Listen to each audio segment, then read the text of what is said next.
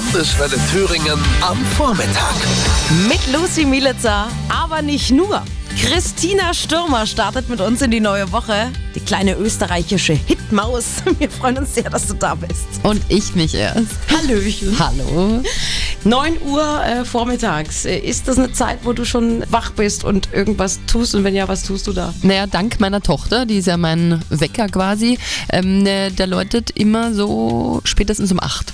Da schläfst du aber schon gut durch. Eben. Also eigentlich im Normalfall bin ich, wie gesagt, ab 8 munter. Deshalb 9 Uhr ist für mich perfekt. Da habe ich auch zu Hause, habe ich schon meinen Kaffee getrunken und habe gemütlich gefrühstückt und noch einen zweiten Kaffee gemacht.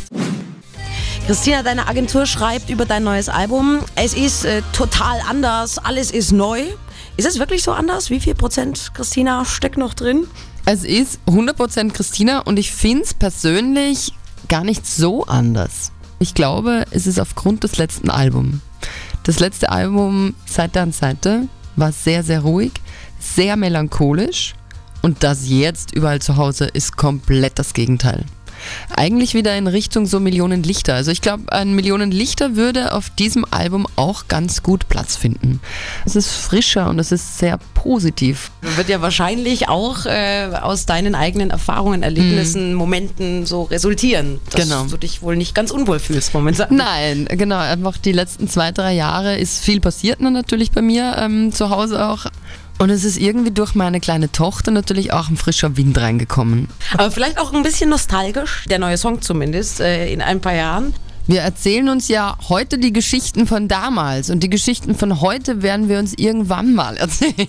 Der Songtext ist auf alle Fälle, für mich ist das so ein bisschen der Nostalgie-Song, ja, aber einfach vom musikalischen her ist es natürlich sehr poppig. Aber ich bin in einem Alter, ich bin jetzt 36 und ich sitze einfach mit meinen Freunden oft beisammen und wir erzählen uns wieder Geschichten von früher oder eben was wir gemeinsam erlebt haben oder auch mit meiner Crew, mit meiner Band. Und auf dem basierend haben wir dann eben gesagt, ey, lass uns da einen Song drüber schreiben, einfach über das Mach dir dein Leben geil, weil dann kannst du irgendwann einmal in ein paar Jahren mit deinen alten Freundinnen, wenn wir alle weißhaarig sind oder so, im Schaukelstuhl kann man uns dann wunder wunderschöne Geschichten erzählen.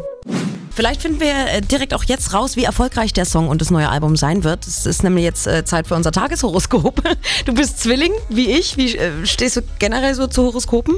Ich habe das früher immer gelesen. Ich habe es aber immer auch nur gern gelesen, wenn da zum Beispiel stand, heute werden sie die Liebe ihres Lebens treffen. da dachte ich so, yeah! Wenn dann stand, heute ist kein guter Tag für sie oder heute ist, ähm, was auch immer, das wollte ich nicht hören. Das neue Album ist seit Freitag in den Läden. Überall zu Hause heißt das gute Stück. Und du hast vorhin schon erzählt, dass gerade die erste Single in ein paar Jahren so ein bisschen nostalgisch ist, sich mit äh, schönen Momenten des Lebens beschäftigt. Was waren so deine schönsten Momente bisher? Gibt so eine Top 3? Die Castingshow natürlich vor 15 Jahren, mit der alles begann, meine Musikkarriere. Ohne die weiß ich nicht, ob ich heute hier sitzen würde und ein Interview mit dir führen würde. Der Auftritt mit Bon Jovi. Dann natürlich die Geburt von meiner Tochter. Das ist natürlich auch ein fixer, prägender Moment gewesen. Das sind so meine Top 3, würde ich sagen. Drei, die auf alle Fälle rausstechen. Die Geburt von deiner Tochter Marina wahrscheinlich auf Platz 1 umgeschlagen, aber äh, du bist ja damals schon ein halbes Jahr nach der Geburt wieder auf der Bühne gewesen. Ja, ich habe auch eben schnell gemerkt, mir fehlt die Bühne ein bisschen. Ich möchte Musik machen, mir fehlt das irgendwie, damit ich ganz bin sozusagen.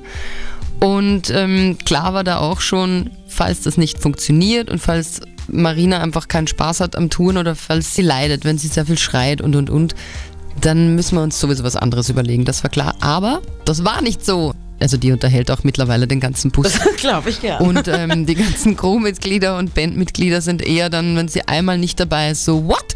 Wo ist Marina? Nächstes Mal fahrt sie aber schon mit, oder? Weil da geht jetzt irgendwie was ab. Das ist ja bei euch auch ein Glücksfall, glaube ich, auch, dass dann, dann ein Freund in der Band ist, weil dann ist er halt auch immer mit dabei. Ja, also wir haben da monstermäßiges Glück. Klar, wir sind dann am Abend auf der Bühne. Da sind dann Oma und Opa da oder eben meine Schwester. Merkt sie schon, dass irgendwie sie ein bisschen ein anderes Leben hat als andere Zweijährige? Kriegt sie das schon irgendwie mit? Nee. Ich glaube nicht, weil wir gehen ja bei uns zu Hause, wir gehen rein und führen wirklich ein stinknormales Leben. Wir haben Nachbarn mit Kindern und die sehen sich, also der einzige Unterschied, den ich merke zu anderen Kindern, Marina grüßt wirklich jeden, weil sie eben so viel unter Menschen ist. Wenn wir spazieren gehen in Berlin letztens, da laufen ein paar Leute rum, sie grüßt jeden. Hallo, hallo Hund, Hallo Radfahrer. Hallo. Wie ist es bei dir daheim, Christina? Also, lassen sich die Menschen da in Ruhe oder wirst du von Massen umringt, sobald du da vor die Haustür gehst? Nein, so schlimm ist es nicht. Wenn ich da jetzt zum Beispiel spazieren gehe oder irgendwo rumlaufe, ich kenne ja da auch jeden. Ne? Also das ist ja wirklich, ich kenne wirklich jeden. Nein, aber das ist ja bei uns in Altenberg, das ist so ein kleines Kaff, das ist ja eher so, der eine singt bei meinem Papa in dem Chor, der nächste ist, weiß ich nicht, der Schüler von meiner Mama. Also meine Eltern arbeiten ja auch in dem kleinen Kaff. Und somit, das ist gar nicht so schlimm. Und die meisten lassen mich tatsächlich auch in Ruhe. Oder sind eher so, ah, hallo, schön, dass du wieder daheim bist. Grüß mir bitte den Papa. Ja, wenn an den gedacht wird, ist die Welt in Ordnung. Überall zu Hause gibt's seit vergangenem Freitag in den Läden. Und dann steht im Frühjahr ja auch eine Tour an, wobei wir an dieser Stelle zum unangenehmen Teil dieses Interviews kommen.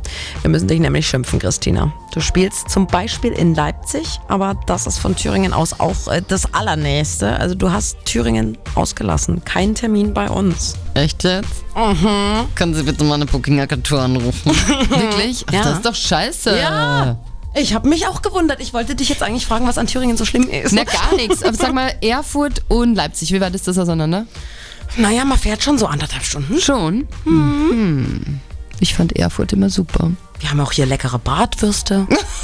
und Ich weiß, eine, Freund, Klöße. eine Freundin von mir, also die wohnt jetzt in Berlin zwar, aber sie ist eine super gute Freundin, die ist ja aufgewachsen. Ja, und die hat dich nicht überredet, hier dringend jedes Mal bei jeder Tour Erfurt. Hallo? Ähm, ich werde es anmerken, ich mache leider die Tourtermine nicht, sondern das macht die Booking-Agentur. Aber ich werde dort mal anrufen und sagen, was war's? Wenn es gut läuft, wollen wir da nicht verlängern. Und was du, haben wir noch einen Platz für Erfurt? Ausgemacht.